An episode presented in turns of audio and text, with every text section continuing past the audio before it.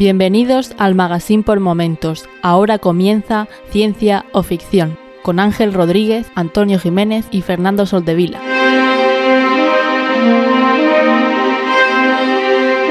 Bienvenidos a Ciencia o Ficción, un podcast sobre la ciencia y la tecnología que encontramos en libros, series, películas y básicamente en cualquier plataforma. Yo soy Ángel y hoy está conmigo la plana mayor, como no podía ser de otra manera. ¿Qué tal? ¿Cómo estáis? Bien, todo bien. ¿Tú, Antonio? Muy bien, muy bien también. Muchas gracias por preguntar. Seguimos vivos, no, no nos han vacunado. Vamos a ser los últimos. ¿Aún no? Y ya está. Lo Que somos muy jóvenes. Exacto. Sí. A ti no te hace falta. Bueno, esperemos, Somos muy, muy jóvenes. esperemos que no, pero esto es como en la, la ley de Murphy, ¿no? Que cuanto más me espere, más posibilidades tengo de cogerlo. Al final voy a aguantar todo lo gordo sin haberme contagiado y cerca de la posible vacunación me voy a vacunar, me voy a contagiar y al final van a decir, pues ya no te vacunas tampoco. No, hombre, no. Si no te has, si no te has, si no te has contagiado ya, es que lo estás haciendo bien. Sí, hombre, pero eso, eso no quiere decir que no... En fin, que me gustaría vacunarme. Tengo ganas de que me A pinchen algo. y- Iba a decir a ti y a todos, pero es muy triste que no, que no es a ti y a todos. Sí, no todo el mundo, pero bueno. Alguna vez le he dicho al- a algún conocido que, que yo estoy deseando que alguien entre por la puerta con una jeringa en mi oficina y conforme vea uno con una jeringa salgo corriendo con el brazo descubierto. A por él. Genial, muy bien, pues, pues vamos a, a empezar directamente. ¿Qué os parece? Pues una gran idea. Para eso estamos aquí. Gracias, Ángel.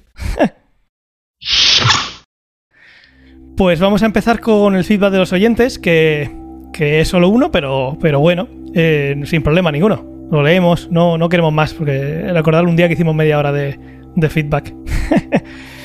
pues vamos allá. Este feedback ha sido de Ishan Shade. Eh, estuvimos hablando sobre.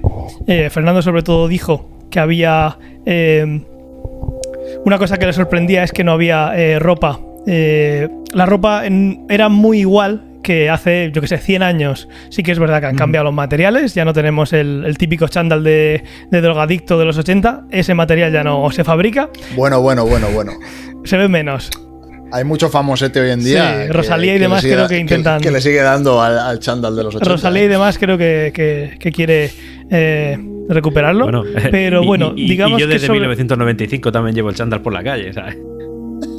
Ya, pero ese material no es, es que es a lo que venimos. Ya, ya. Y, los materiales sí han cambiado, pero lo que no ha cambiado es la forma de vestirse. Tú sigues poniéndote una camisa, eh, igual que hace 100 años, eh, con las primeras fotos, eh, con sus botones y con todas sus cosas. Y, y Sansei nos decía que sobre la ropa habéis dicho algo muy interesante. Ahora una oportunidad para desarrollar nuevas ideas. lo he dicho mal. Que hay ahora una oportunidad para desarrollar nuevas ideas. Ya digamos, ya como, como he dicho yo, hay mucho, en, los materiales se han hecho mucho, eh, pero todavía se le puede dar mucho más. Y nos sigue diciendo, eh, eh, ya que lavamos más que antes nuestra ropa. Hay una marca llamada Sepia, con dos IES, que fabrica ropa que literalmente repele líquidos y no necesita ser planchada. Echadle un vistazo. Yo la he visto y la verdad es que Sí. está muy bien. Si entráis a su web aparece eh, que tiene, eh, tiene actividad antibacteriana, digamos que no es un tejido propicio para que las bacterias eh, aguanten ahí mucho tiempo. Lo mismo, algo que puede estar muy de moda, también tiene actividad antiviral, es antimanchas, re- no hay, olores, es antiarrugas, transpira, transpira también bastante, que puedes... En principio se puede ver una de esas cosas que hemos dicho antes como contradictoria. Eh, tampoco también evita las manchas de sudor y digamos que aquí es eh, eh, de nuevo mm, un plus en materiales pero que si te pones a ver es algo es una ropa que no te va a impactar no va a decir uy esto no me lo pongo por la calle porque parezco sacado de una película de ciencia ficción de los 60 y me falta solo el capirote de, de aluminio no pero sí que hay muchísimo en lo que podemos hacer y eh, hace hace unos cuantos años que ya se está llevando mucho más cuidado, por ejemplo, en lo que es la fabricación de, vaqueros. El tejido vaquero hay que usar una cantidad de agua inmensa y en muchísimos más. Pero en los vaqueros creo que es especialmente eh, dañino la cantidad de agua que se tiene que usar para hacer un maldito pantalón. Pues bueno, si ese pantalón luego dura más, pues perfecto, es una manera de, de avanzar, de avanzar ahí, sobre todo pues, para que sea más sostenible. Eh, sin embargo, es eso, como digo, no tiene ese, esa, ese toque futurista que puede producir rechazo. La sociedad no, no ha hecho que... La, moda suele envolver más que crear una, una forma de llevar una camiseta o una camisa que no se pone como, como se- mm, una camisa que ya no lleva botones porque se haya inventado alguien. Yo creo que es por el rechazo. Entonces nadie se anima, tiene que ser algún influencer quizás, quizás de estos el que se anime a dar el paso para eh, que nos olvidemos de la ropa como la conocemos hoy en día. Si es que tuviera alguna ventaja. ¿Qué pensáis? Yo he visto un anuncio de esto de, de la ropa que nos indica Sensei y la verdad es que el ejemplo está bastante chulo, aunque a mí en su momento la verdad es que eh, cuando lo vi me recordó a un chubasquero directamente, porque el hombre está... Sí que es verdad que la tela tiene que ser diferente, pero claro, yo la información que tengo es lo que veo en mi pantalla y esa es la eso es la sensación que me dio, porque se veía un hombre trajeado y tal, con... con- No lo hemos probado. Con- No podemos dar... Bueno, pues iba con corbata y llevaba una camisa blanca. Entonces de repente se manchaba con ketchup en la camisa blanca. Y el hombre ahí con su tranquilidad y sosiego mira la cámara en plan tranquilo, esto está arreglado. Si yo soy aquí Jesus Christ. A ver, es- Está colega, es un controlado. Y anuncio. entonces se coge una jarra de agua, echa el agua sobre la manga y se ve cómo el agua se lleva el, el ketchup, pero y no, y no moja la ropa y se resbala y tal. La idea es buenísima. Yo lo primero que pensé es, eh, bueno, eso está muy bien, pero imagino que a los dos meses eso tiene que oler como, en fin, como un perro mojado. Tiene que ser horrible. Pero claro, aquí según he visto lo que acabas de comentar, también se supone que es sin olores, entonces qué mantenimiento hay que hacer a la cuenta. Pone aquí también eh, fácil cuidado, que se puede lavar, ¿sabes? ¿Y para qué iba a lavarla? Si ni se mancha y no huele, ¿cuál es el objetivo de lavarla? Bueno, hasta cierto punto se manchará y no olerá. Claro. Sí, yo imagino que por, por suerte hoy en día, eh, cuando se puede volver a los garitos, eh, en principio, aunque los garitos de mala muerte se sigue pudiendo formar, como antes de 2010, o cuando sacaran la ley, eh, olor a tabaco y demás, pues imagino que yo en un, en un antro de esos que, eh, que parece que han echado hielo seco porque no se ve nada, que tiene una máquina de humo, imagino que antes o después cogerá olor y esto lo que hará que, que, que lo puedas llevar varios días. Pero sí, no, no las hemos probado, no estamos patrocinados por ellos. Si nos quieren mandar alguna y, y que les patrocinemos, eh, pues o- os daremos nuestras impresiones. Yo estoy especialmente interesado en la que no se arruga y no hay que planchar. Y que no hay que lavar ves, y que no hay que hacer nada. Y que se, se- No, a mí lavar no me preocupa, pero planchar y que se arrugue sí y que, que es se doble problema. sola y que se almacene bien. No, eso me ocupo yo, no, no hay problema. Pero sí que es verdad que por otra, eh, por otra parte podría ser el lavar da igual, porque al final eh, hemos ido haciendo máquinas para quitar ese trabajo. Eh, pero bueno, puede ser una forma de reducir la factura de la luz, etcétera. O sea que, que sí, que tiene, Mm. tiene, tiene su gracia. Mm, Si hay alguno de vosotros que, aparte de como Sensei la conoce, la ha podido probar y nos dice si alguna de estas cosas es totalmente marketing y no tiene nada que ver, o es una mejoría tan leve que, que no merece la pena como destacarla, que yo, yo imagino que sí que tendrá esas ventajas que, no, que nos eh, decínoslo y, y- y pondremos vuestro comentario aquí. Muy bien. Perfecto, pues visto el feedback, el recordarlo de siempre, dejar las estrellitas, corazones donde esté, para que lleguemos a más gente, que al final son las que pagan el sueldo de, de Antonio y de Fernando, que es tu- este es su trabajo principal y luego tienen otros como la investigación y, y el trabajo de Antonio, que ese es pues en el tiempo libre, pero lo que les da de comer a ellos y su familia es esto, así que pues seguir, seguir La- las compartiendo. Saco la camiseta de todo eh, esto, ¿eh? suscribirse, las notificaciones, todo eso. Perdona, Antonio, ¿qué has dicho? Que digo que yo saco una camiseta de todo esto y tú un PC gaming de 1400 pavos. O sea que es Fernando el, el- el que tenemos al pobre ahí. que está aislado, no le he podido mandar ni la camiseta de- de- del podcast. Pues nada, Bueno, vamos a llegará. pasar a que hemos visto o leído recientemente. Pues vale, pues voy a empezar yo. Yo he visto un montón de cosas, me lo estoy apañando muy bien esta semana con la pequeñaja, porque cuando duerme o cuando está jugando, lo que hago es ver cositas. Por eso lo digo. He visto, He visto ahí. más cosas incluso de las que pone aquí, pero están ya fuera del plano de, de ciencia ficción. Algunas las comentamos en el charlando pasado. El caso es que lo más reciente que tengo es poco yo. A tope, ¿eh? Hoy está viendo, está viendo otro de poco yo, en el que eh, el capítulo se llama Regreso al pasado y lo que hacen es, se les cae unas galletas al suelo, bueno, unas magdalenas, y eh, con una máquina del tiempo vuelven un minuto atrás para evitar que alguien pise esa cáscara de plátano y comérselas, comérselas... eh, y poder comérselas. El caso es que ha habido un twist, un twist plot, ¿no? Se llama. Y han vuelto, Plot han vuelto a- un plot twist. Han vuelto atrás para comer más, pero se les ha ido la mano y han terminado en el viejo este. Eh, spoiler, ¿eh? Ya, ya aviso de que esto es spoiler. Pues, eh, Voy pues a se poner ocurre el- ir a verla. Voy a poner el, el simbolito de spoiler, que lo estáis viendo ahí, lo vamos a tener siempre puesto cuando hablamos de spoiler. Y eh, también eh, se- luego se le va la mano y se van a la prehistoria. Pero vamos, ha sido un capítulo, o sea, es, es pura ciencia ficción poco yo, ¿eh? Lo tiene, lo tiene todo, Lo, macho. lo tiene, lo tiene todo. Hay un robot que se llama Roberto, Rob, Eh, el nombre me parece fabuloso. Ya no voy a mirar a mis amigos Roberto nunca de la misma manera. Y, y el caso es que, se saca de la manga lo que quiera. Eh, en cualquier momento te saca, pues eso, eh, lo toca la compañera de Pocoyo y sale esa máquina del tiempo y a, y jugar. Y también eh, eh, en lo que he visto hoy, utilizan un rayo reductor para ir, ponerse en el tamaño de unas pulgas y poder ir a. Obviamente ahí no las matan, pero bueno, van, están bailando con ellas y demás. Muy, muy gracioso.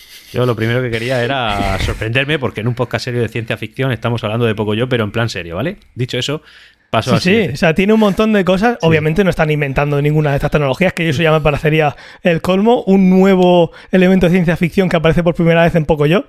Pero, pero oye, que, que- que tiene su gracia, ¿eh? Aparte de entretener, eh, tiene elementos de ciencia ficción muchísimos. Esto que voy a ¿Qué más he visto? Espera, espera, espera, espera, espérate un momentito. A mí una cosa que me llama mucho la atención de Pocoyo también son los nombres que les ponen a la cosa, a, a los animales. Está el, el pato, ¿sabes cómo se llama, Fernando? No, no he visto Bueno, Pocoyo vale. en mi ¿Cómo vida, se llama el pato? ¿Cómo se llama el pato que sale en Pocoyo en, en la serie, Ángel? Lo gracioso es que en todos los idiomas se llama igual. No es que solo se llame así en castellano, se llama pato. En inglés también se llama pato. no Vale. se llama tac. ¿Cómo, se llama. ¿Cómo se llama el, el- el pulpo? El elefante se llama Eli. Sí, bueno. Eh, Y el pulpo se llama pulpo, ¿vale? Pulpo. Lo que, e- ese no he visto ninguno en versión original, para, pero igual es pulpo también. Eh. Aunque eso creo que lo, lo pronunciarán raro. Pulpo. Mm, Os voy a reconocer una cosa aquí en secreto a, lo- a vosotros y a los escuchantes de ciencia ficción. Con pulpo me reía yo. Es un pulpo que está loco, pero loco. O sea, hace cosas irracionales, entonces como, bueno, pues le da un toquecico aquí para los padres, para estar medio gracioso. Y te ríes, ¿eh? Con pulpo. Yo me río de lo que se ríe mi niña, pero sí, es eh, ciencia ficción pura y dura. Eso para mí era secundario. Pulpo era el mejor. También he visto eh, Invencible, ya lo hemos terminado, todos. He visto, Sí. he podido ver WandaVision desde el de, de principio a fin. He eh, aunque estas dos las vamos a comentar ahora más, creo. He visto Mortal Kombat, me pareció un truño. He visto Godzilla vs. King Kong, me parece un pelín menos de truño, pero tampoco me, me ha gustado nada. Y he estado siguiendo Watchmen, que la tenía hace mucho tiempo. Esta me está gustando mm, menos de lo que me debería, pero yo creo que eh, una de las cosas que hace grande también a esa serie es conocer el universo y yo soy un completo ignorante. Entonces, como soy un completo ignorante, pues estoy viendo otra serie diferente a la que ve, yo que sé, el otro día hicieron un, easter egg de una película que había hecho Steven Spielberg, que, imagi- que, no existe, no es- imagino que, que será algo super guay de una película que sacó eh, Spielberg, que obviamente en nuestra realidad no ha sacado, pero bueno, creo que me estoy perdiendo mucho por ahí, pero, pero me, aún así me gusta, pero creo que me estoy, me estoy perdiendo, pues eso, toda la calidad que puede tener esas referencias que, que no tengo ni idea. Soy, tengo ahí detrás en la estantería el cómic y no, no lo he abierto nunca. Te O sea recomendé el podcast. Eso me queda ahí pendiente. Te recomendé el podcast de, de Watchmen para que pudieras verlo después de cada capítulo de, de la serie. Sí, sí, bueno, lo- me lo recomendaste tú, pero ya, ya lo, lo conocía yo, sabes que nos movemos en los mismos mundos, pero no, no lo está viendo. Ya llevaba cuatro vistos y, y no había leído el podcast, o sea, no había escuchado el podcast, pero, pero bueno, eso, además que me estoy perdiendo mucho. Volviendo al tema de Invencible, inspiramos nosotros y nos halaga mucho a Francisco Javier Martínez del grupo de Telegram que dice que por culpa nuestra se ha, se ha picado con Invencible y creo que la ha terminado y todo. O sea que. Qué guay. Sí, yo tengo un colega que se la recomendé aquí y el otro día me dijo que la había visto del tirón. O sea, la vio de una sentada. Es que, Madre mía. es que se da para eso, pero los Sí. capítulos no son de 30 minutos, ¿eh? son de 40 o así. Claro, por eso me sorprendió, porque se cascó, no sé, cinco horas casi de, de- de serie del tirón. ¿Puede ser que alguno al principio sea de media hora y que luego suba un poquito? No, ¿Puede ser? creo que no, porque me suelo No fijar mucho sé. en esas cosas. No sé por qué. A mí el salto, el salto de los 30 a los 40 minutos lo noto muchísimo. En la serie es como de, venga, voy a verla en un ratico a, joder, es que tengo que echar aquí un rato para verla, un rato largo. Eh, y Ya. creo que no, que todas pasan los 40 minutos. Muy bien, pues eso he visto que no, que no es poco. Veis que voy, voy a full. Me, me estoy pudiendo organizar más y mira, yo pensaba que iba a poder ver menos. ¿Y tú, Fernando, qué has visto? Si queréis dejamos para el Pues- final, porque yo creo que, que- que quiere ir a tumba abierta Fernando de spoiler y contar cosillas, podemos dejar eso para, para el... Para No, el- bueno, simplemente por comentarla, porque siempre que la hemos comentado nos hemos pillado los dedos. Pero yo creo que ahora que ya han pasado dos semanas, Pues si queréis comentarla, yo ya, te- ya os digo, aquí siempre voy a poner un salto en el podcast y ahora en los directos hay un cartelito que no se puede perder para quien haga scroll, que sepa que ahí puede comerse algo que no le gustaría. a mí, bueno, no sé si lo llegamos a comentar en el anterior episodio o lo comentamos en un charlando así que estuvimos hablando de la serie. Fue en el charlando. Y a mí me ha gustado mucho. O sea, me ha gustado mucho porque es tal cual la historia de los cómics. Hay algunos cambios y tal, pero son nimiedades para mí, Sí, o al menos para mi gusto son nimiedades. ok. Y bueno, también es muy pronto para saber si van a meter más cambios o no. Quiero decir, en la primera temporada más o menos han adaptado todo muy bien. Los de Juego de Tronos vinieron en la segunda y ahí se fue a la mierda. Claro, eh, eso es lo que puede dar un poco más de miedo. Pero, a ver, hay gente metida que son la misma gente que hizo el cómic. No están todos los del cómic, pero sí que hay gente metida. Con lo cual, no sé. Me parece que ahí se, se estarán portando bastante bien. Aparte, es muy fácil. Bueno, muy fácil. Es mucho más fácil seguir en la animación con lo- la historia original que cuando te metes a trabajar con personas. Eso también lo entiendo. Ya. Y, lo que más me ha gustado de la serie es ver la brutalidad del cómic llevada a la animación. O sea, porque el cómic es salvaje. Y el cómic es. Creo que os pasé alguna imagen de, digamos, lo que se ha visto en la primera temporada, cómo se veía en el cómic. Y me sigue pareciendo que el cómic es más impactante. Pero he disfrutado muchísimo viéndolo en animación. Claro, el, el cómic tienes una imagen estática y eso la animación es una pasada. Sí. Incluso he visto alguno, aunque bueno, ya comentamos también en el charlando que la diferencia de, de, pues, eh, de las sombras y demás pues, es mucho más plano, es mucho menos trabajado la animación que el cómic. Obviamente son menos fotogramas que tienes que trabajar, aunque hoy en día con la animación que hay se puede hasta interpolar, no lo estoy, no estoy, digamos, em, justificándolos, pero que em, he visto imágenes que son exactamente igual, ese fotograma o esos varios fotogramas en la, en la- salvo ese, pues cómo están dibujados y demás, son exactamente igual que alguna escena clave de- del cómic. Sí, hay escenas que son calcadas, o sea, digamos, las posturas de Sí, la peña son es. exactamente las mismas, lo que pasa es que coger los dos frames y el nivel de detalle en el cómic es enorme, pero es que eso es imposible llevarlo a la animación. Sí, incluso que en ese momento en la, en la imagen hay un, un- un acercamiento, un close-up y hay un pequeño paneo, como mira, me estoy moviendo sobre el zoom que estoy haciendo sobre el cómic, sobre la viñeta del cómic, y ahí se queda unos segundos después de, yo qué sé, de destrozarle la cabeza de una palmada a alguien que se queda así y te están poniendo ahí como, como el- la viñeta. ¿Qué, ¿Qué escena os ha molado más de toda la temporada? Hay muy buenas escenas, ¿eh? Pa- partiendo gente por la mitad, esas impresionaban bastante. El- Yo creo Pero que bueno, no, no, no sé, no sé. cuando el padre se, se, se enzarza con el hijo al final, que lo deja medio loco y ahí se da cuenta que se, que se está pasando ese momento. Ah, pero ese momento, cuando, cuando se pira. O sea, no, No, cuando, no, no, por no, no, ejemplo, justo el momento de antes, atraviesa cuando- el metro de la ciudad con, con, el, con la cara del hijo. Sí, sí, no, me refiero. El momento yo creo maduro es cuando ya el hijo está rendido y el padre lo sigue machacando. Justo antes de que se dé cuenta de, ala, ¿qué estoy haciendo? Justo antes. Sí.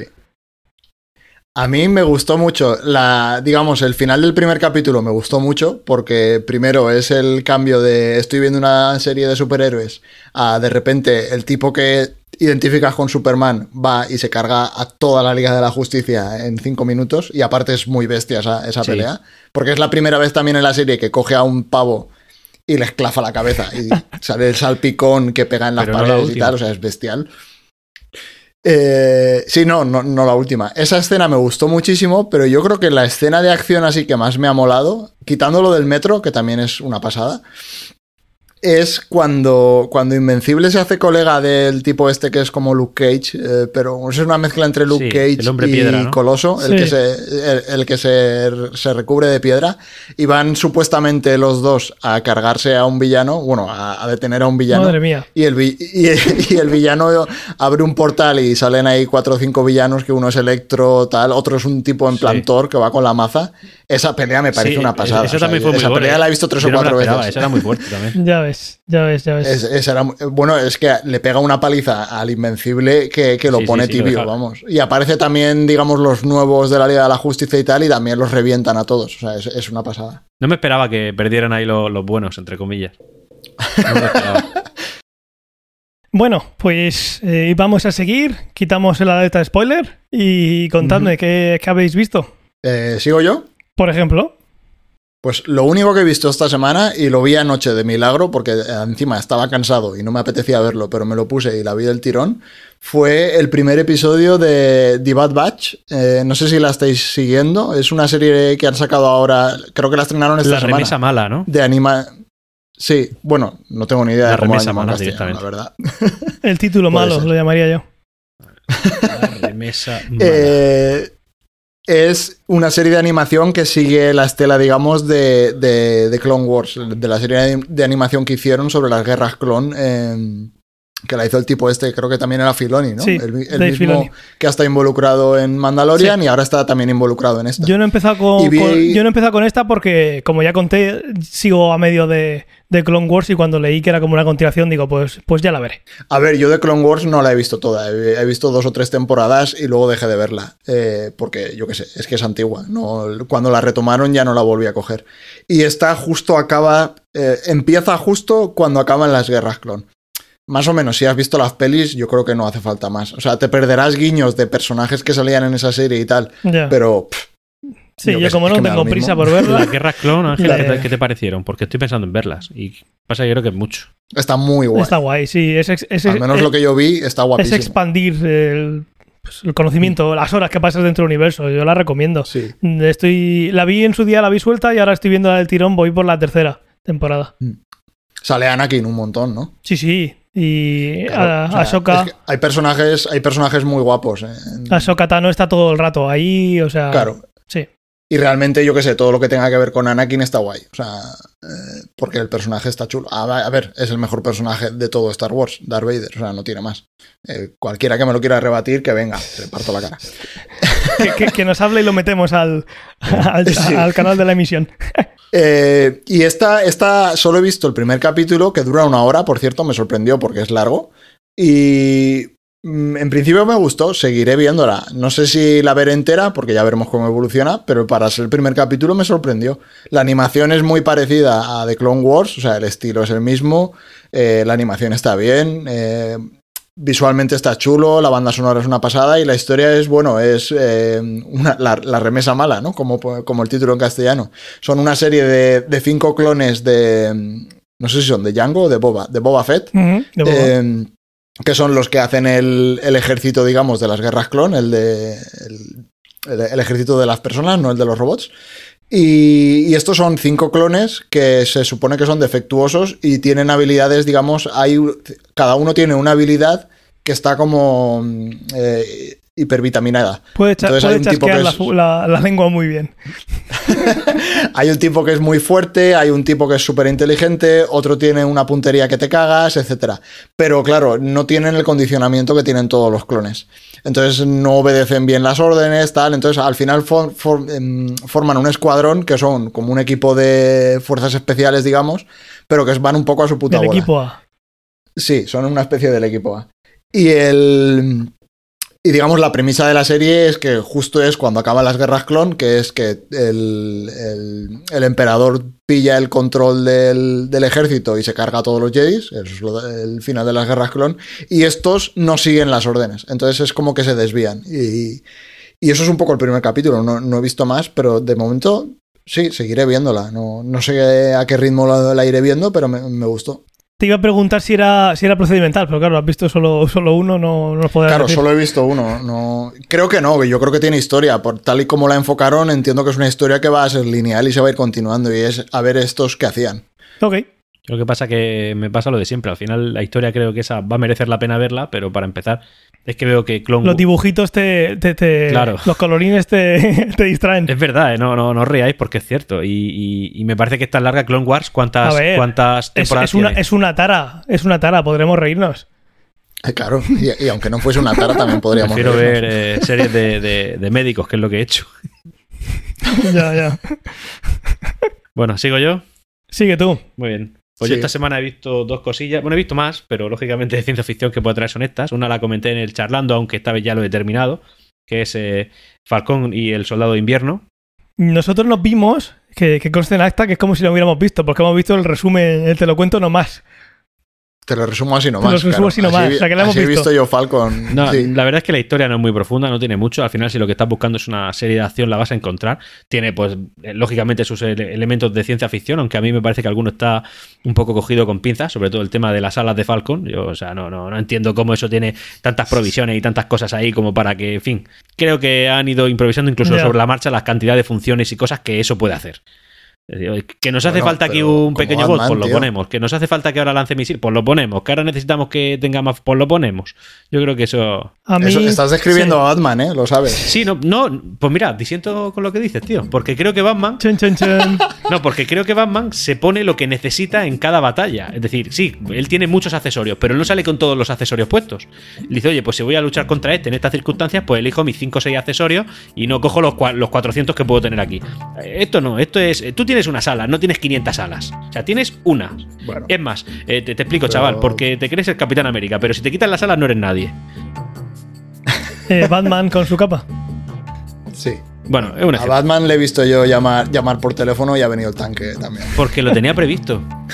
Claro, claro. Bueno, y, lo de Falcon ha estado como muy cogido con pinzas. Bueno, eso es lo Sí, que. a mí me gustaría aquí, a mí me gustaría comentar aquí junto con Falcon eh, lo que comentamos el otro día en lo que comenté el otro día que aquí me quiero centrar más en eh, en Wanda que la vamos a pasar por encima que como comentamos el otro día en el en el charlando y aquí quiero contarlo para quien nos escucha en podcast eh, para mí Wanda es una película a la que la han alargado porque sí Sí. Y, y- y parece que Falcon y el Soldado de Invierno es igual. Más Tengo todavía. un guion, más todavía. Tengo un guion para película y de repente ves, en el caso de Wanda, los primeros tres o cuatro episodios, que yo me esperaba que fuera uno o uno y medio. Y de repente están con la misma historia antes de que cambian. De aquí no vamos a hacer spoiler ninguno.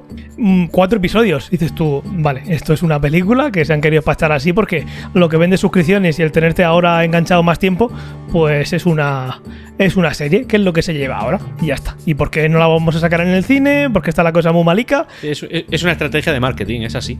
Y ya está. Lo que pasa que. que Y dices que Falcon es igual, ¿no? Más todavía. Falcon es claramente Uf. una película, no da para más. No da.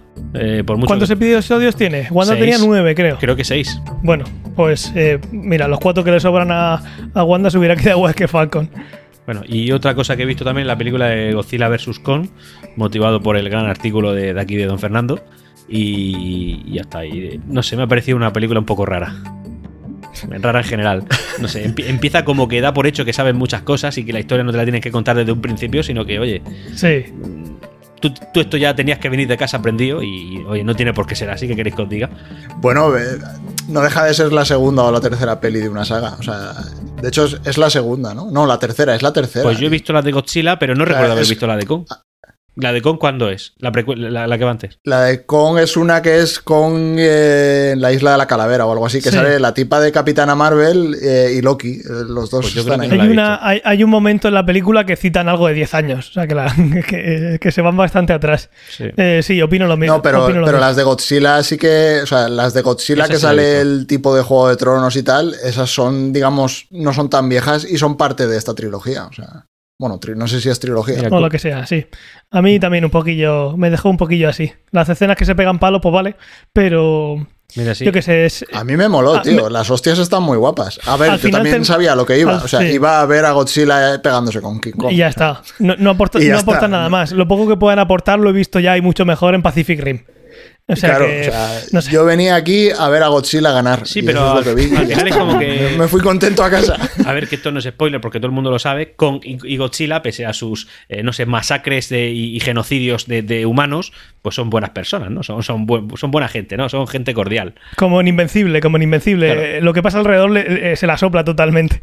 Ellos van a lo suyo. Entonces yo en esta película he visto que, que el tema de intentar conseguir que sigan siendo buenos ha estado forzado. Ha estado forzado. No voy a decir nada, o si pones un spoiler a leer lo comento, pero, pero esto sería muy a traición porque la película es muy nueva. Pero me parece que ha, estado, no. ha estado un poco cogido con pinzas el tema. En general me gusta la película, pues hombre, a ver, golpes he visto, acción había y yo que sé, y argumento poco. Eso es lo que pienso. Bueno, para mi gusto tiene demasiado argumento. O sea, todas estas películas a mí me parece que fallan en lo mismo, en que sobra una hora de gente haciendo cosas. O sea, yo solo quiero ver a Godzilla pegándose con King Kong. Sí, porque esas- e- ese, ese tiempo que están ahí hablando es que no aportan nada. Claro, nada. es que no me Te interesan. están Las quitan- historias de te- personas no me Te interesan. están quitando hueco para los palos. Hombre, Claro. Totalmente de pues acuerdo. Entonces cómprate un videojuego y no veas películas. Ya bueno, pero aquí esto tiene más resolución. Claro. Pues ya está. pues.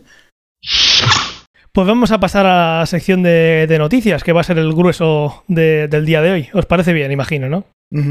La primera que vamos a contar es que eh, el Ingenuity ya ha pasado sus 30 eh, primeros días en Marte, que era lo que tenían pensado. Una vez que esa misión era de 30 días, tienes. Ya no está en garantía. Ya no está en garantía. Ya lo que pase, no puedes echarle la culpa a, nadie. Es. Mira, pues has disfrutado lo que has disfrutado. Ya está. En esos 30 primeros días, lo que querían es, pues, probar a ver hasta dónde podían llegar. Ahora que han pasado el periodo de prueba, aunque ya no tienen la garantía, las misiones que van a hacer ahora hasta que se estrelle o hasta que deje de funcionar o hasta que dejen de comunicarse, de poder comunicarse con él, eh, ahora van a ser más ambiciosas. Eh, vamos a pasar de los tiempos de vuelos cortos y conservadores de, bueno, pues tampoco vamos a hacer el loco porque preferimos no romperlo a, conciencia a, mira, vamos a ver lo que, lo que podemos hacer ahora. Esos 30 días es lo que esperaban poder eh, aguantar y, como la cosa sigue yendo bien, pues lo van a ampliar. Entonces, ¿qué es lo que quieren hacer ahora? Pues lo que quieren hacer es vuelos más largos eh, que ayuden a la misión del Perseverance. Cuando el Perseverance realmente comience su misión principal, que va a ser buscar signos de, vida eh, en, el delta de un río, que ahora obviamente eh, está seco, ahí es donde mandaron, cerca de ahí es donde mandaron al Perseverance para que vaya a ese punto, pues lo que va a poder hacer el, el Ingenuity es ir delante de él para detectar posibles sitios de interés, como comenzamos. Ahora es ya, está escrito qué es lo que, lo que van a querer hacer en estos próximos 30 días y, si, y luego cuando lleguen los 30 días y sigue funcionando, pues ya lo verán. Como comentamos en el anterior, pues ver eh, esas posibles rutas del punto A al punto B. Puede ser que esta semana el, el Ingenuity tuviera un problema de vuelo y que tuvieron que mandar una actualización de urgencia. Lo leí esta semana. Sí. Sí, eso, bueno. Bueno, no sé si fue esta semana o la pasada, pero sí. Estamos grabando la semana anterior a que saliera, a, que salga el podcast, entonces puede, justo una semana anterior, o sea que puede haber cambiado eh, y haber ido a peor o a mejor en, el futuro algún vuelo más. Pero sí, los problemas más gordos que ha tenido, por suerte, eh, han sido de software. El primero, intentaron que se movieran las aspas y el sistema les dijo, le dio algún error. Oye, me paro mirar a ver qué es lo que pasa y ahora parece que ha vuelto a pasar lo mismo. Cuando el problema de en el aire, pues eso ya...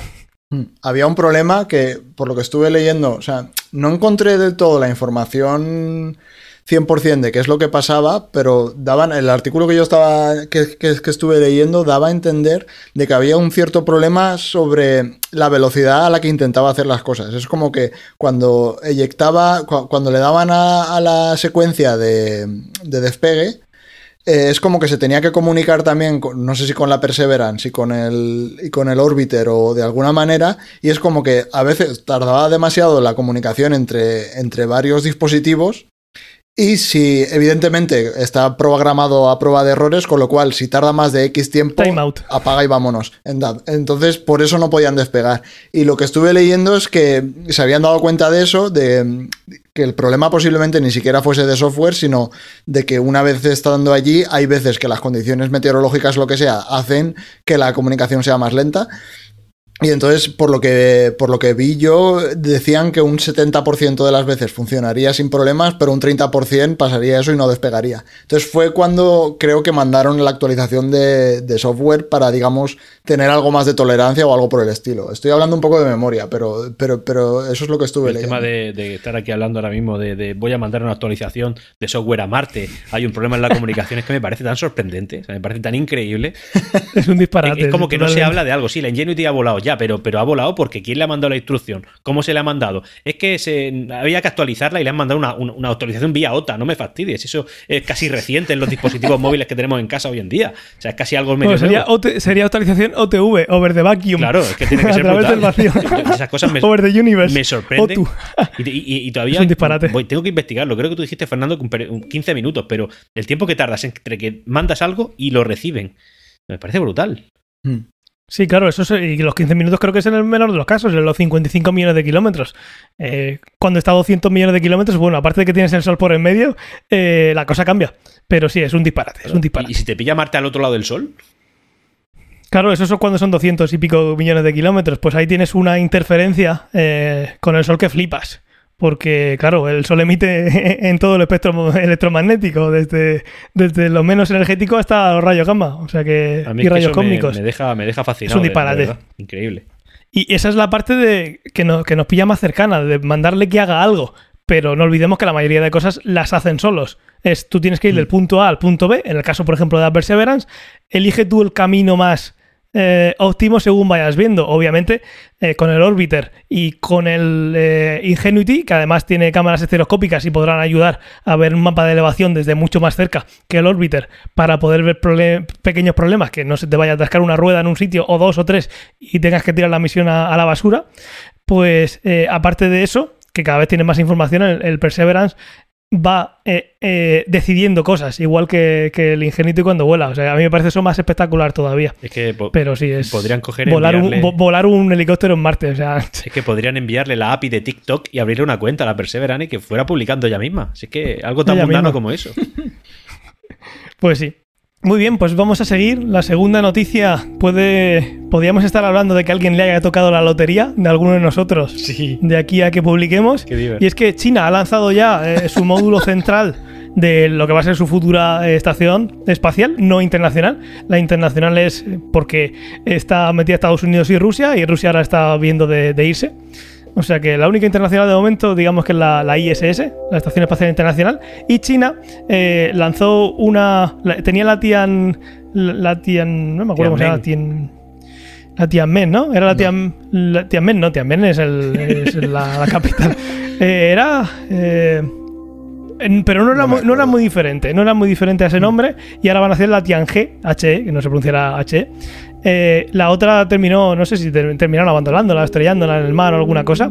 El caso es que esta vez han dejado a la deriva el tanque que ha puesto en órbita eh, el módulo central, porque se ve que no les apeteció eh, poner algo para controlar el descenso. Así que hay a la deriva un tanque de 20 toneladas que caerá en algún sitio, que puede ser Europa.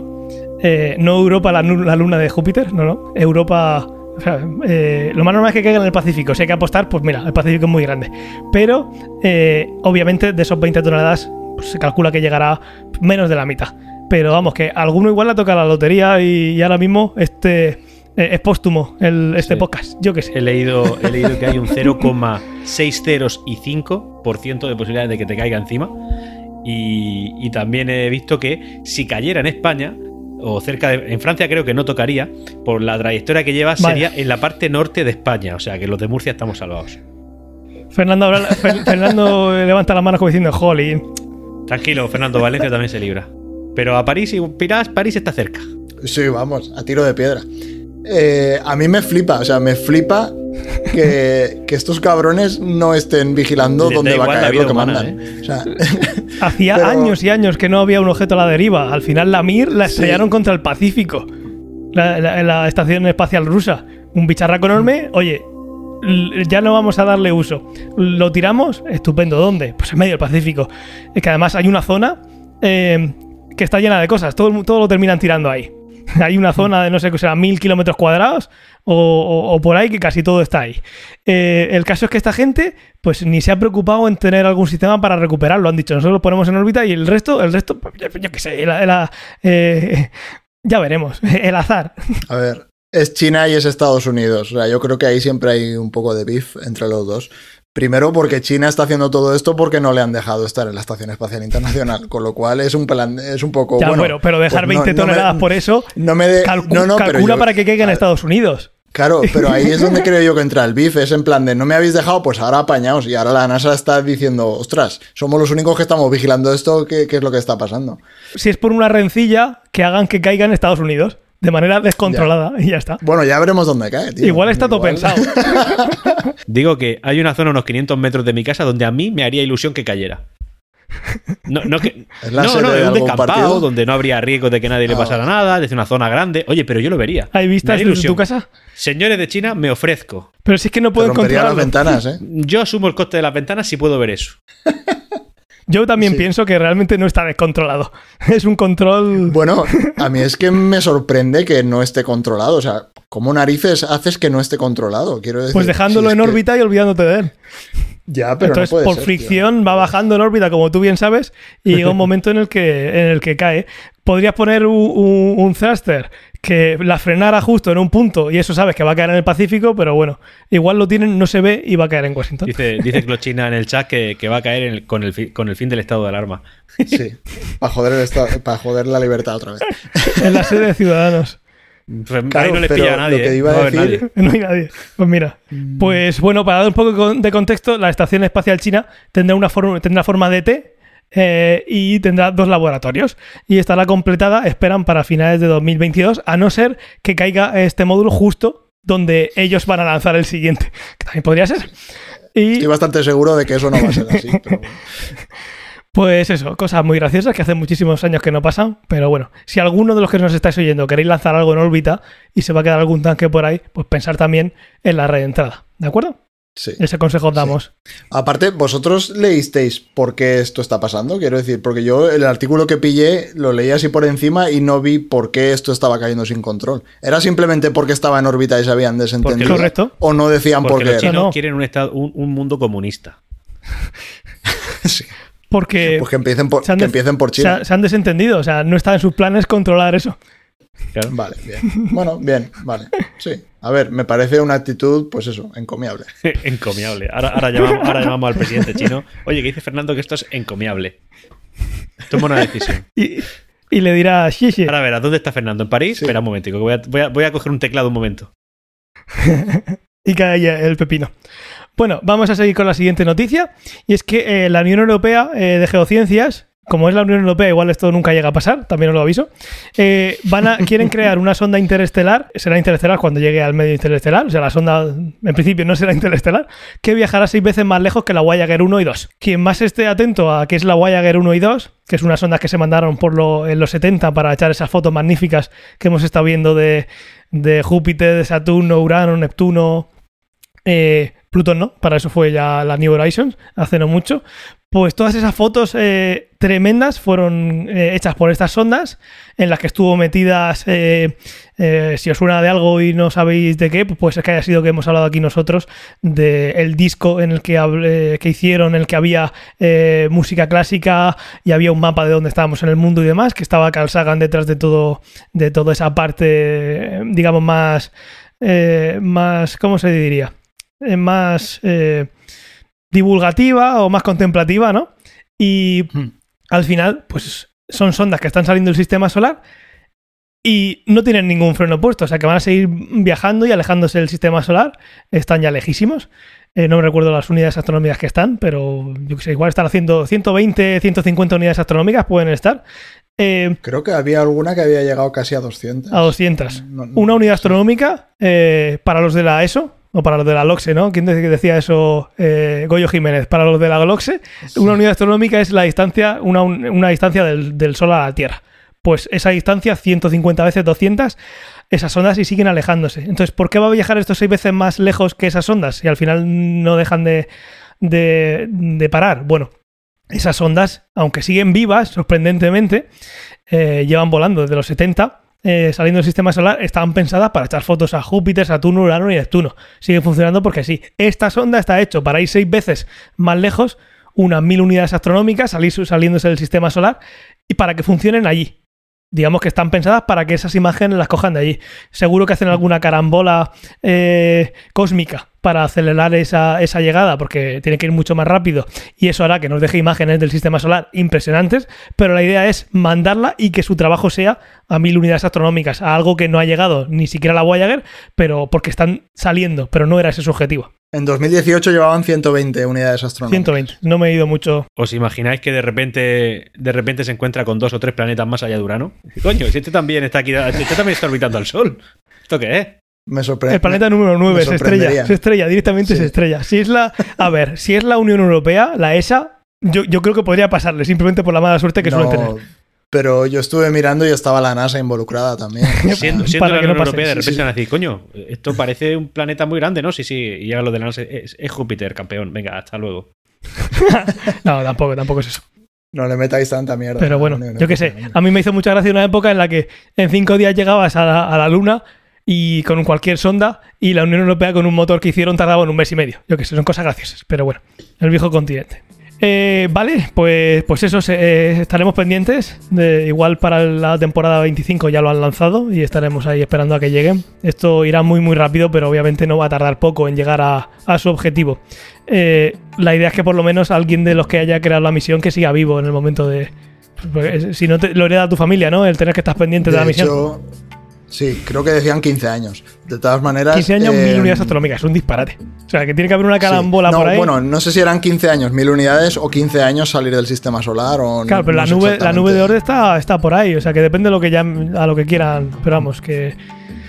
que Y de hecho ya veremos, porque lo que decían es que esto estaba en el último año del proyecto, digamos, de, de concepto. Ya. O sea, que vale, una vez el concepto ya esté desarrollado, te pueden decir que bien, te pueden Ah. decir que mal, o te pueden decir que bien dentro de 10 Los años. recortes. O sea, claro. siendo el último año, los recortes. Y, y que ahora está de moda poner rovers en, en Marte o donde te salga de las narices, con lo cual esto se puede quedar en un segundo plano y ya veremos cómo. Pues sí. Esperemos que al final. Al final esto es un poco más de investigación básica, ¿no? Nosotros pues sí que tiene algo más. Aunque eh, llegar a Marte para estudiar el suelo de Marte también puede ser eh, investigación básica. No, estás creando algo que quieras sacar una aplicación, es conocimiento. Pero bueno, a ver si hubiera huequecito para. Hubiera huequecito para, para esto. Ya, ya veremos. Y vamos a terminar eh, esta parte de noticias con dos noticias que nos comparte Josep Aparisi en, en el canal de Telegram. Y es un robot que le tengo que comprar a mi suegro de regalo eh, para su cumple, que es un robot autónomo que es capaz de acabar con 100.000 malas hierbas por hora. Quien, sea defen- quien sea defensor de las hierbas, pues dirá que no hay hierba mala. Bueno, aquí nos vamos a meter Quien sea en, esa- defensor en ese del aspecto. trabajo va a decir que este robot pues también nos va a fastidiar un poquito el tema. Puede ser. Hombre, claro, los chiquillos ahora en las películas americanas ya no van a poder ganarse la paga. El caso es que esto usa rayos láseres y es 20 veces, eh, puede quitar 20 veces más eh, malas hierbas que un, humano. Te, ahor- te ahorras 20 puestos. Ese dato me llama mucho la atención porque significa que un humano quita 5.000 malas hierbas por hora. O sea, 5.000 malas hierbas por hora. Es que en esa zona seguramente están mu- muy compactas, hay una densidad muy grande. Entonces tío- cuando quitas un matojo habrá, habrá 200. A un tío como loco, poseído, tirándose contra la, hier- contra la tierra para intentar arrancar tanta hierba, porque 5.000 por hora, en serio, no sé cuántas por segundo son. Son, una y pico por segundo, no, sí, una y pico por segundo, una locura. Pues eso, estarán ahí agachados. El caso es que veremos a esa gente volca- volcando estos robots para que no les quiten el, trabajo. Dejaremos una nota en, en el- del programa, incluso en la miniatura del podcast, para que no tengáis que ni entrar. Y bueno, al final es un pequeño robo, robocillo que por la parte de abajo va pegando fogonazos de, de luz, de luz láser, que el láser vale para todo. Pues mira, para cargarse aquí las malas hierbas. Eh, la forma de cargársela obviamente no es pegándole fuego, sino matándolas. No entra mucho al detalle, pero imagino que tendrá algo de... eh, aparte de la potencia, y tendrá quizás ultravioleta o algo así eh, para, para Sí, matar todo. Al final... ser. eh, Porque aparte, si solo matas en la parte de arriba, no funcionaría. Quiero decir, ahí normalmente te tienes que cargar la raíz, si no vuelven a salir. sí. Eh, yo conocía hace unos años, sí, hace unos años vi una máquina de estas que estaba desarrollada en Suiza. eh, lo estaba mirando, se llama la empresa Ecorobotics. En Suiza tiene mucha mala hierba, ¿no? Parece ser que sí. Eh, entonces, esta lo hacía diferente. Era también un robot autónomo y de hecho he estado mirando la velocidad y la- la- esta- el robot este suizo lo hace más rápido Sí. que, que esta nueva, pero no lo hace con, con un láser. O sea, estos lo que hacían era, seguía siendo eh, herbicidas. Eh, la ventaja de esto es que gastaban como un 90 o un 95% menos de herbicidas del- de los sistemas tradicionales. Entonces era, digamos, un avance también súper verde Claro. porque seguías gastando cosas químicas, pero gastabas una cantidad justo la necesaria para matar cada, cada mala hierba. Entonces, eh, digamos, solo afectabas a, a lo que querías afectar. Y era muy parecido, era también un robot autónomo, es, eh, digamos, tenía, no sé si este tiene eh, placas solares, no lo he visto en el vídeo. En la el- foto, la foto no se que la tenéis también en la nota, no parece. Eh, Tiene un aire acondicionado, Vale. eso sí. para refrigerar el, el- las malas el, pero el suizo este. Claro, el suizo este iba con, con- con energía solar, entonces eh, lo vendían como que era súper súper ecológico. Y aparte podía estar trabajando 24 horas al día, se cargaba por el día y seguía funcionando por la No noche. exige derechos Sí. laborales, Y- no, no se sindica, Claro. todo. Claro, es... 20 personas que no tienen que usar su coche para llegar a, a ese a- al Claro, descampado. De nada, humanidad. Bueno, el caso. No, pero... a ver, Gracias, es- Einstein. Lo que, lo que dices es interesante, pero el problema no es que hagan los robots y le quiten el trabajo a la gente. El problema es que... Tiene que haber gente. Hacen, lo- hacen los robots, le quitan el trabajo a la gente y a la gente le dejan de dar dinero. O sea, la solución es que el trabaje, que, que trabaje el robot, pero la tú sigas solución cobrando. es lo que ha hecho China, y es que caiga un cohete y se implante de nuevo el comunismo. Sí.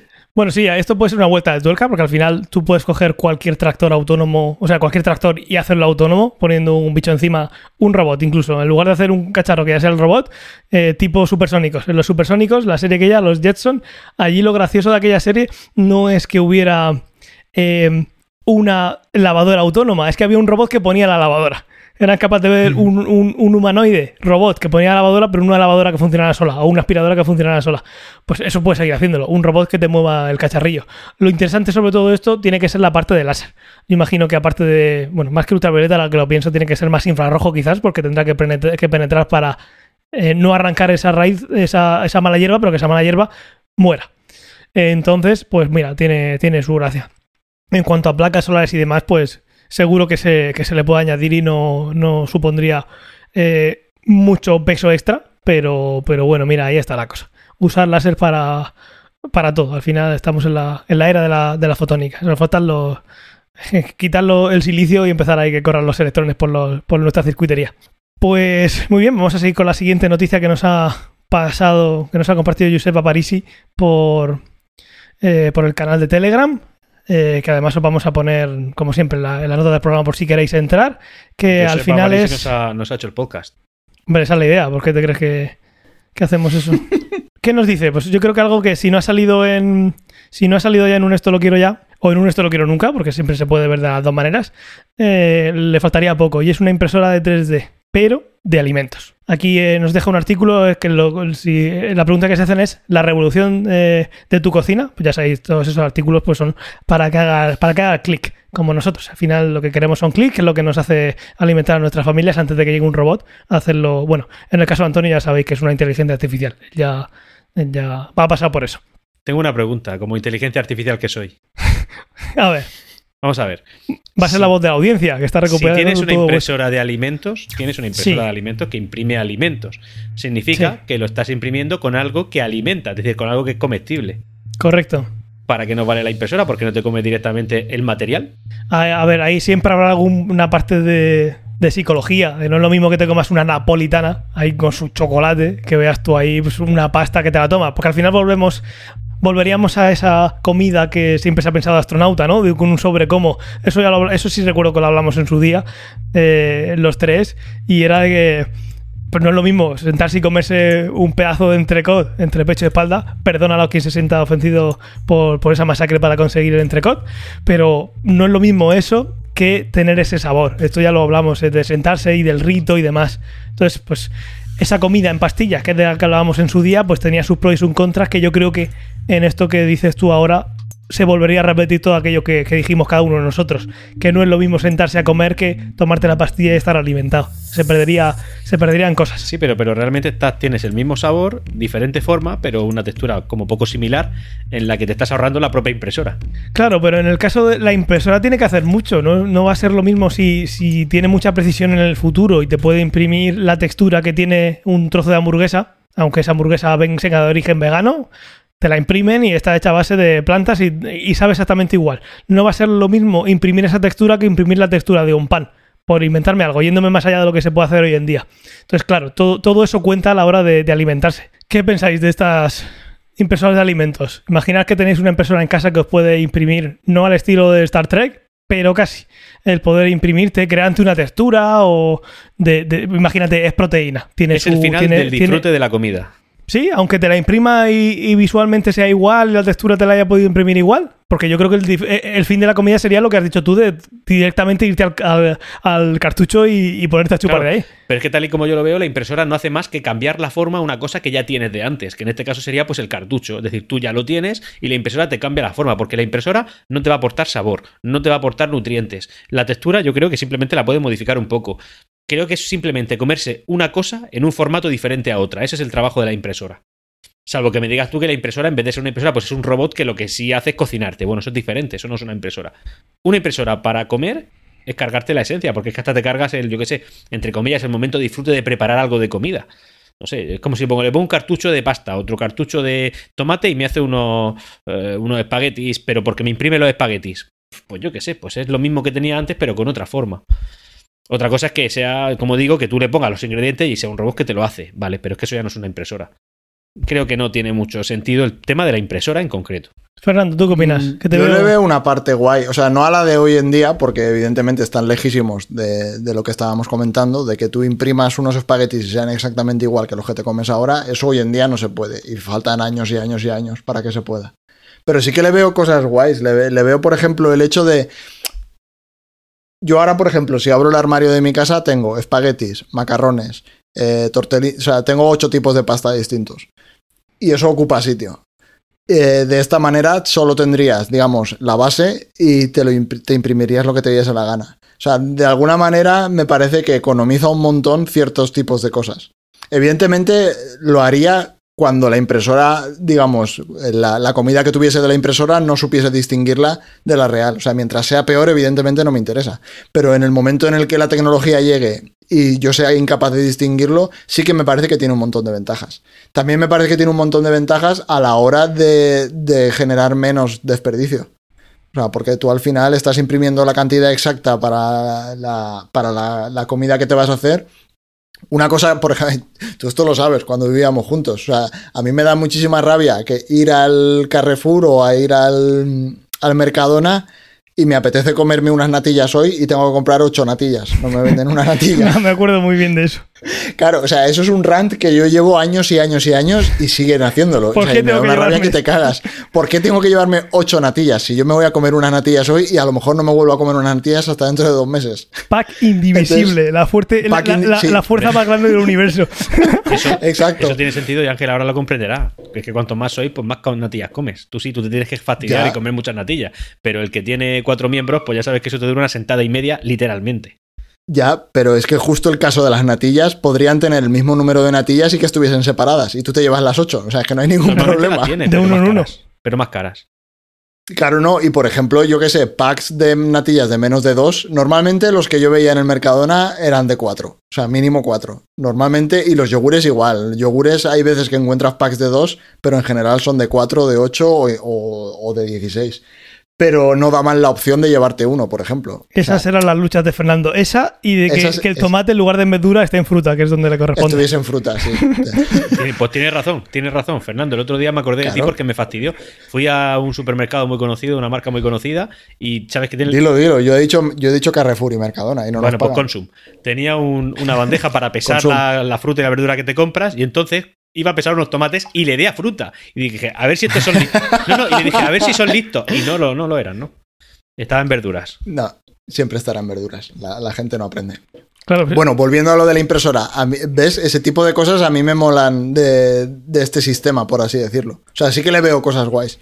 Pues nada, a ver si seguirán mejorando. Igual que ahora mismo estaba siempre em, pensando en la, impresora que, que que te destruye la comida. Pero hay impresoras de resina, por ejemplo, que funcionan eh, por luz, por ejemplo. Entonces va capa a capa eh, fijando. Entonces lo que hace es como eh, es eh, crecer. Está creciendo una resina, por ejemplo, son mucho más rápidas. Pues eh, ahí en la. Esas son más rápidas, pero yo no veo cómo vas a usarla para comida. Al final, igual llega otro tipo de impresión dentro de unos años y, y revoluciona esto, ya se le ve sentido. Han estado probándola en, en sitios como la Estación Espacial Internacional, no en la China, que todavía no está disponible, pero han estado probándola en el espacio para, para pues eso. Oye, podría valer esto por la parte que dice Fernando de en cuanto a, a espacio y demás, tenerlo de esta manera eh, para una misión de muchos meses por el espacio, o cómo funcionaría en microgravedad simplemente por, por probar. Dos noticias muy chulas, muchas gracias, Josep, Gracias, por Josep. compartirlas. Han dado juego. Y, y vamos a seguir con una que nos traía Fernando, que está echando un vistazo y eh, bastante chulo. Cuéntanos, Fernando. Pues esta, o sea, la noticia es flipante. Yo, yo aluciné cuando la vi, la vi el otro día. Y es, eh, ¿os acordáis de Open, Open IA. AI? Sí. OpenIA, sí. Eh, la empresa, digamos, de inteligencia artificial que fueron los que mm, hicieron la inteligencia artificial que jugaba al Dota. Sí, eh, y han- se han pasado más videojuegos. Creo que también hicieron un motor que jugaba al Go y, se- y era una pasada, Sí. que aprendían solos a jugar. Eh, y tienen un montón de, digamos, de proyectos de ese estilo. Eh, tienen también, eh, vi hace poco que habían entrenado a un robot, no un robot, un brazo robótico que resolvía el cubo de Rubik con una mano. una velocidad y- bestial. Sí.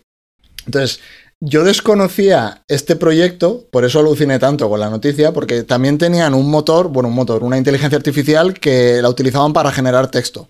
Sea, para generar texto que tú lo leías y no sabías distinguir si era escrito por una persona o por una máquina.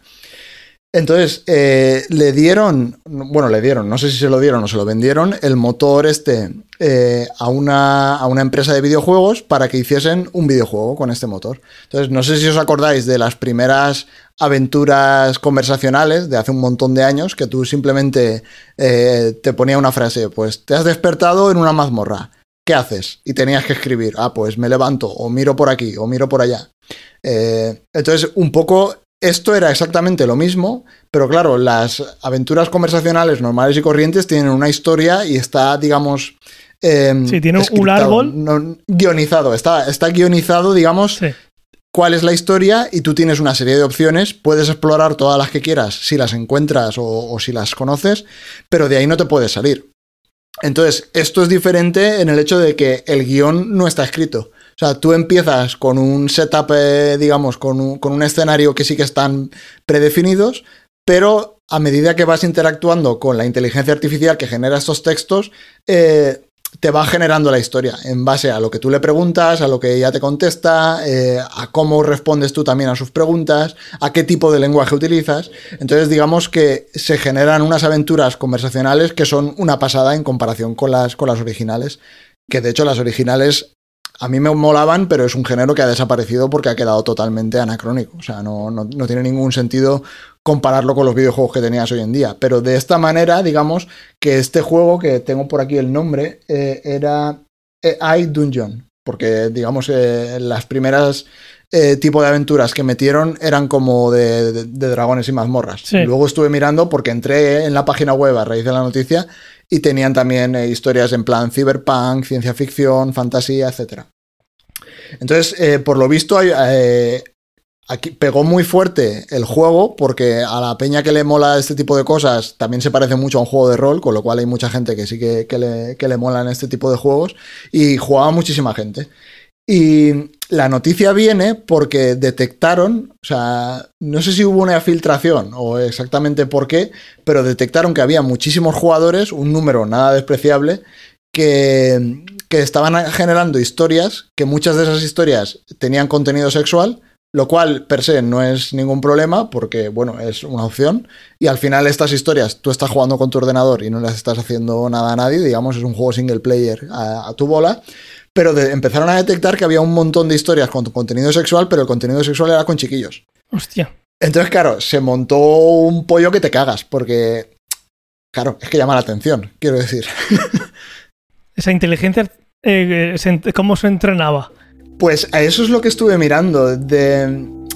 Estuve buceando un poquito y en el fondo la manera de entrenarla es por lo que vi, es bastante neutra. Quiero decir, no es que la hayan entrenado mal, porque lo primero que pensé es, bueno, este tipo de historias que hemos visto un montón de veces, em, que tú estás entrenando una red neuronal, yo qué sé, para reconocer gente y solo reconoce hombres blancos, eh, porque la has entrenado solo con fotos de hombres blancos. Correcto. Eh, entonces parece ser que esto no era el caso, simplemente que de la manera en la que tú interactuabas, digamos, la gente que estaba interesada en esos temas, de una manera Entiendo que, había gente que era a lo mejor inconsciente, otra gente no sería inconsciente, eh, pero como que hacían que al final la red, digamos, el, motor estuviese generando el, tipo de historias que tú querías. O sea, por lo que vi no era un problema de entrenamiento, sino era un problema de que, por así decirlo, es tan potente y es neutra que la red no está detectando que está haciendo algo que pueda ser moralmente reprobable. O sea, al final la red no tiene moralidad. Con lo cual, si tú simplemente la entrenas para que haga textos y el que coge el texto quiere hacer una historia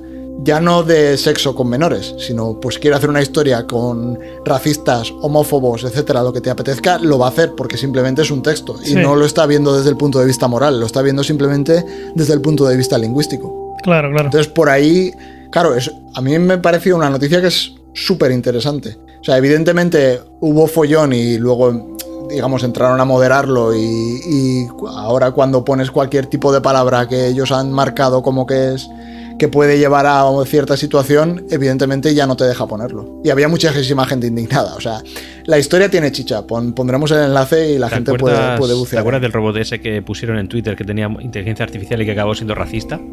Vale, Claro, y, teniendo, sí. y teniendo esa experiencia, ¿no, no cayeron en que este tipo de cosas podían pasar. Algo tan grave como, como el contenido sexual para, para, en fin, con chavales.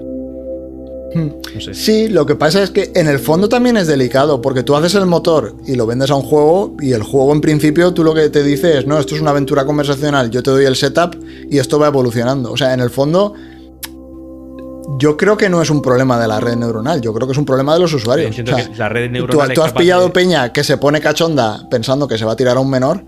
Y ha cogido esto y lo está utilizando para Sí, eso. pero no es algo que tú, est- que tú estés fomentando. Esa red neuronal que aprende y que te da respuestas basadas en la lógica y en el tema de que está hablando, tiene que detectar que está hablando de un tema X. Y ese tema X tiene que estar vetado. Pero vetado directamente. Pero eso, eso lo haría una inteligencia artificial, no una red neuronal que genera texto. O sea, al final esto es un generador de textos. O sea, no, no, no le puedes pedir que sea moral, porque no lo es ni lo va a ser. O sea, No, pero que tenga. es un poco tenga lo que hemos hablado muchas Si veces. estáis hablando de este tema, corta ahí. Claro, eso es lo que hace ahora. O sea, ahora le han puesto una serie de palabras que no puedes, eh, que, que no puedes combinar, con lo cual no se puede llegar a esos extremos. Pero en el fondo es lo que hemos hablado muchas veces, es tú tienes la tecnología y es el uso que le das a esa tecnología. Entonces aquí le ha pillado gente, pues, que, que le está dando un uso que es moralmente reprobable.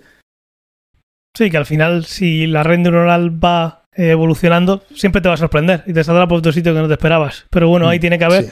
eh, unos moderadores que vayan moderando, moderando eso. La dificultad, que cada vez que juegas eh, es diferente.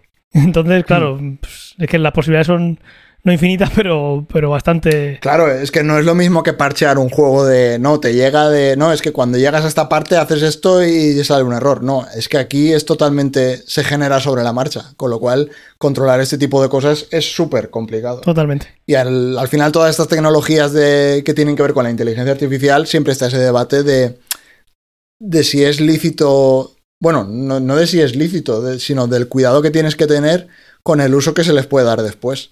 Porque tú la estás haciendo para una cosa súper concreta. El ejemplo típico es cuando hacen eh, investigación en reconocimiento de, patrones o reconocimiento de caras. O sea, tú estás haciendo esa, esa tecnología porque estás pensando de, no, es que con esto puedo hacer una aplicación que encuentre a un chiquillo que se ha perdido. Y luego la trinca un gobierno y la utiliza para, para identificar gente en una manifestación y los mete en la cárcel. O sea, Ya. siempre está el uso que tú planteas que se le puede dar y el uso que se le acaba dando. Entonces, bueno, es un tema, no sé, es un tema interesante. Sí, y la verdad es que quedándonos solo en la parte del juego, el tener esa aventura conversacional que no sabes por dónde te va a salir, está, está muy guay. Luego vienen los problemas, pero bueno, si nos quedamos con la parte de ese juego que se va, esta tecnología nueva como las redes neuronales, lo que pueden permitir, pues mm, está bastante guay. Muy bien, pues vamos a pasar, si os parece bien, a esto lo quiero ya. Pues vamos a ir por aquí rapidillo, si os parece, para no liarnos mucho. Mm, si queréis empiezo yo. Eh, yo querría un robot como en Race by Wolves que me cuide al bebé por las noches. Como soy pobre y no puedo hacer como los ricos, eh, que quizás tiene una persona solo para que si el bebé llora, lo cogen y lo calman y te lo- se lo llevan a la madre para mamar. Yo co- no conozco casos personalmente, pero sé que hay gente que hace eso, tiene ese nivel. Yo como no lo tengo, Cristiano Ronaldo. porque seguro. Como yo no puedo hacer eso, eh, porque soy pobre, pues que se hagan robots que por eh, la oferta y la demanda sean asequibles para mí y, y que me hagan eso. Ya está. Pero como el hombre bicentenario. Bueno, yo pudiendo tener a Robbie Williams en casa, la verdad es que... Sí.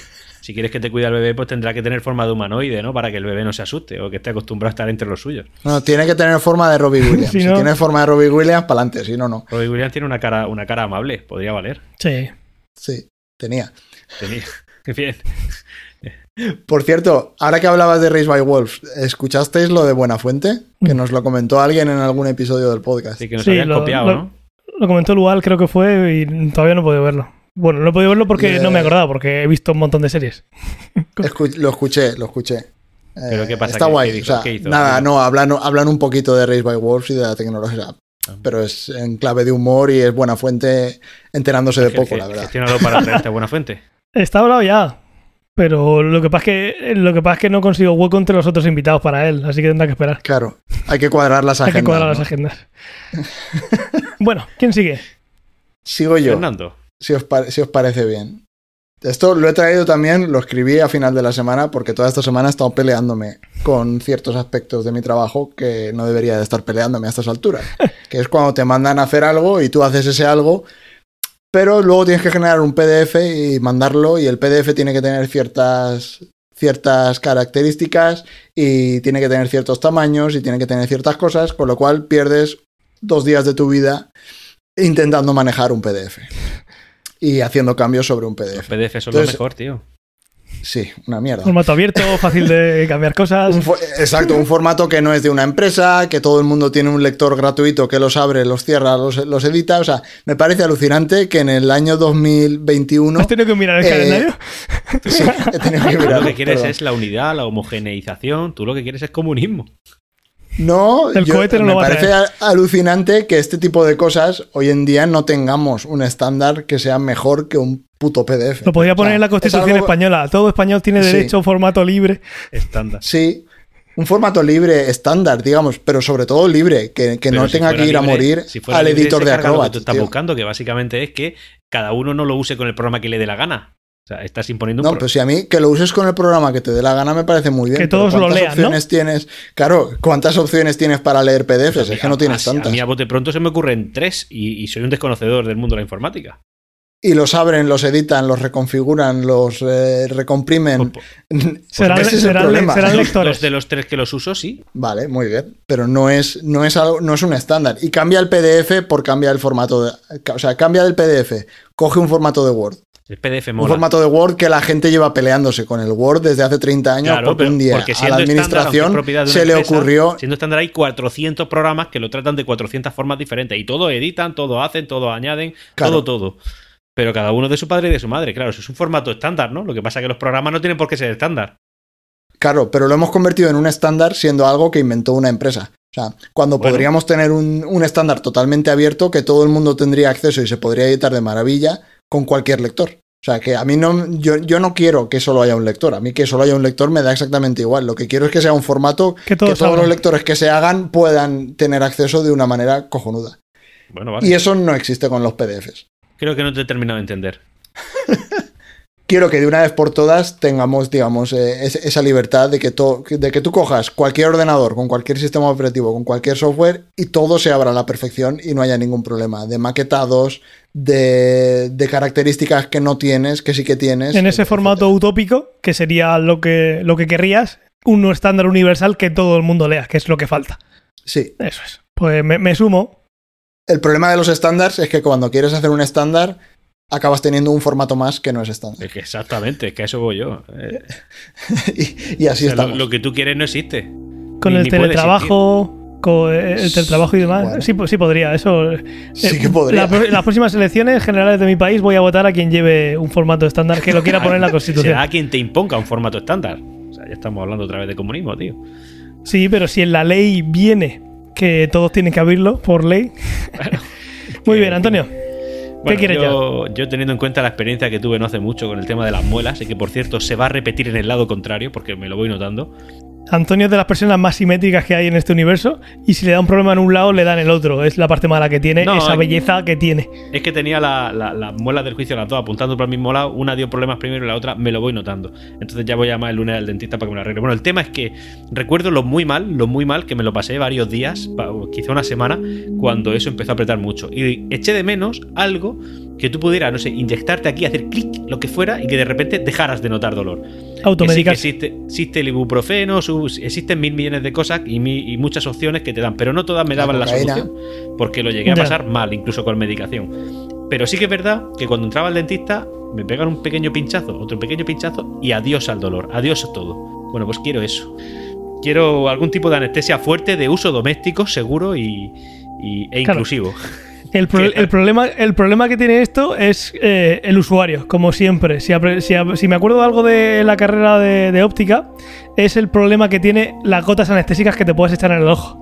Imagínate que tú te eches una gota anestésica porque te duele el ojo por algo, por lo que sea, y tienes la mala suerte de que te entra un trozo de, yo qué sé, un, un granito de arena. En ese, en ese rato que te está haciendo el anestésico efecto y te empiezas a rascar el ojo porque sí. Te- el destrozo que te haces puede ser, puede ser bueno. Entonces, eh, algo quizá más controlado o, o algo destinado a usos concretos. Lo que tú estás diciendo es eh, todas las unidades que hay del dolor, del, dolor, que es un problema gravísimo, sobre todo la gente que tiene problemas eh, neurológicos, de, de que de los nervios le da el dolor. O sea, esto te lo. Pfizer, AstraZeneca, las podrías comprar todas con el dinero que sacarías de, de, de paliar el dolor. O sea que, por supuesto. Pues algo controlado, evidentemente, que no genere adicciones y que, y que, yo sé, a lo mejor en concreto, oye, vas al dentista, me duele mucho, no te puedo dar cita para mañana. Sí. Bueno, pues mire, tengo un medicamento que recetándolos lo puedes tú usar, que le va a quitar el dolor, pero quitado durante los tres próximos días, que es el tiempo hasta que tú te puedas venir aquí y le arreglemos el tema. Algo así. Pero eso no existe ya, quiero decir, tú- o sea, a ti te dan calmantes para el dolor y hay calmantes que te dejan groggy, o sea, Ya. Bueno, pues de más fácil acceso, tío, pero, pero sin, Que no- vicios. pero sin vicios. eh, a ver, el problema del fácil acceso es llegado a que la la peña... la- eh, A- claro, a mí el el dolor me problema- empecé a dar un viernes por la tarde y yo me pasé un sábado y un domingo que de verdad que me voy a acordar toda la vida del sábado y el domingo, ¿eh? Ya, Ya. ya, pero bueno, calmantes hay y hay calmantes ultra potentes, con lo cual... Pues Sí. quiero de esos en mi casa. Ya, ahora me voy Sin receta. Lo la quieres sin receta, si es lo que si al final hemos llegado al fondo. Quiero pastis, quiero pastis. Sí. Muy bien, pues vamos a pasar a esto no lo quiero nunca. Pues si queréis empiezo de nuevo. Lo que no quiero nunca son esos interfaces de ordenador eh, que aparecen en las películas que están hasta arriba de información, que siempre hay algo haciendo scroll súper rápido, que no puede leer nadie, eh, con todas esas letras moviéndose y con un montón de pantallitas. Siempre suelen tener también algún, pues algún recuadro, eh, ¿por qué no decirlo? Como los que tenemos nosotros en el directo, pero suele ser un color más, más y, pues nos tenemos tres ventanas y abajo un poco de texto en el directo, pues ya sabéis de lo que estoy hablando. Esas 18 ventanas eh, que hay un programador pegándole porrazos al ordenador al teclado y resulta que está haciendo algo en tiempo récord y a la vez está moviendo un montón de cosas que nadie puede leer. Pues yo no quiero nunca que el futuro de la informática sea eso. Pues entiendo que a lo mejor para ciertos trabajos en concreto sí que pueden haber informaciones muy sobrecargadas de información, pero porque a lo mejor el propio devenir del, del puesto de trabajo te lo requiera. ¿no? Y, y se me ocurren un par ahora mismo en la cabeza. Pero sí que es verdad que para un usuario medio que usa Internet, que hace lo que hace habitualmente una persona media, pues sí, a veces hay, hay interfaces muy sobrecargadas. Mm. Pero bueno, yo, al menos por lo que yo veo en los últimos años, tiende todo a la simplificación. Por suerte sí. Las interfaces de hoy en día, o sea, tú abres una aplicación en tu móvil y eso, vamos, está a años luz de las interfaces que teníamos hace 10 años. O sea, no. Todo ha tendido, la informática se ha democratizado tanto y se ha hecho tan accesible a todo el mundo que un poco todo el estudio de las eh, interfaces de usuario va por ese sentido, de toda la simplificación. Con lo cual yo entiendo que ahí, claro, es lo que decías tú. Si estás controlando, si eres controlador aéreo, tu interfaz va a tener un montón de información porque es necesaria. Pero en el, digamos, para, para cualquier tarea normal y corriente, todo tiende a la simplificación. Con lo cual, yo creo que ahí no lo verás. Y una pantalla con scroll como cuando, a ver, cuando inicia Linux, todo eso que se ve, nadie lo puede leer. Solo lees cuando sale algo en rojo y se queda parado. O sea que eso parece que se ha quedado solo como en películas y series, pues yo no quiero que a nadie nunca le dé por, por ir por ahí, que vayan por, por donde van. Muy bien, coincido también. ¿Quién sigue? Pues yo mismo, si queréis. Ah, Tiene que seguir Antonio, porque yo Es verdad que no odias. no, no he tenido tiempo de odiar. Sí, lo que pasa es que lo has puesto en positivo, lo has puesto que quieres ya que, que no es Sí, el problema. lo pones en positivo, o sea, es algo que tenemos que aprender de ti. Poner las cosas en positivo. Bueno, pues yo voy a ir por una línea similar a la de Ángel, y es la de buscar un internet mejor, ¿no? Una forma de comunicación mejor para la sociedad y para, y para el mundo en general, en la que Bueno, te puedas yo- fiar. eso, no, eso no es lo que he dicho, pero estoy de acuerdo ahora que lo dices.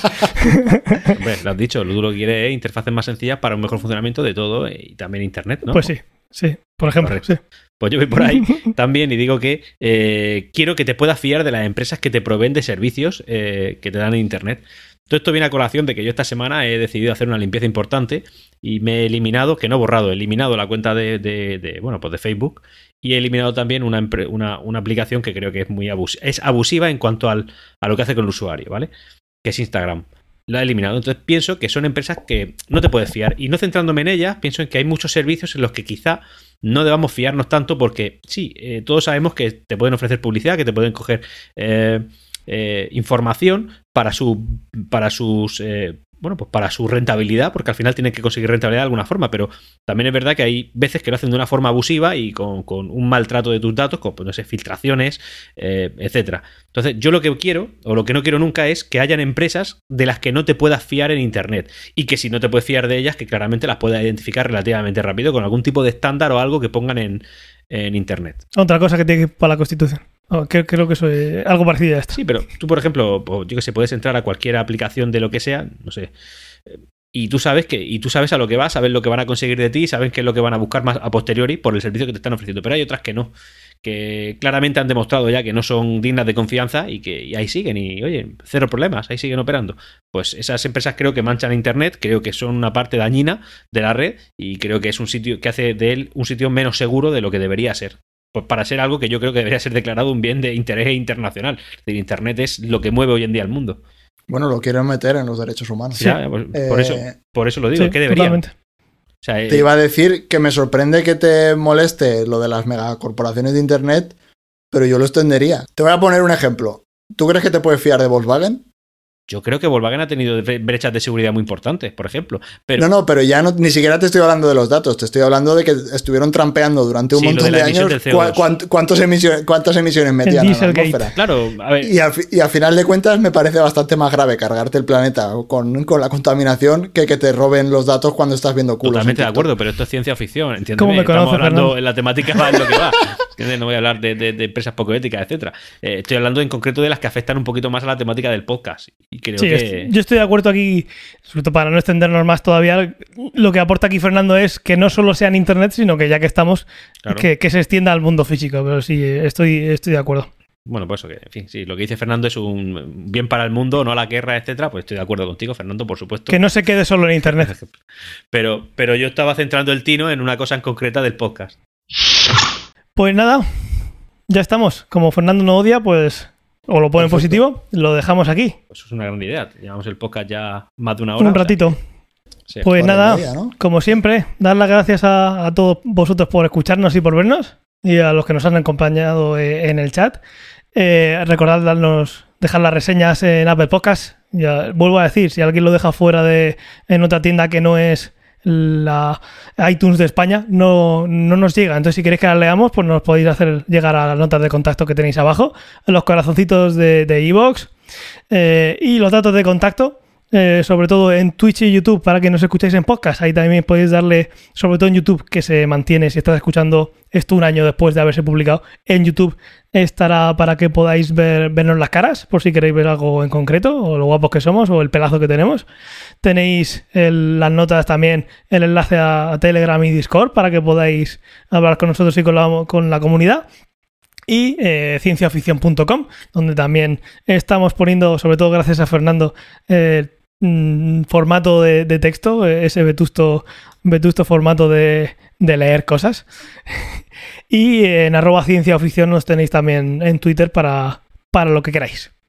Y nada, muchas gracias a, vosotros ustedes por acompañarme otra semana más. Muchas gracias a ti por hacer esto posible. A ti. a vosotros siempre. Sin vosotros no sería posible. Hasta la próxima. Adiós. Chao, chao, chao.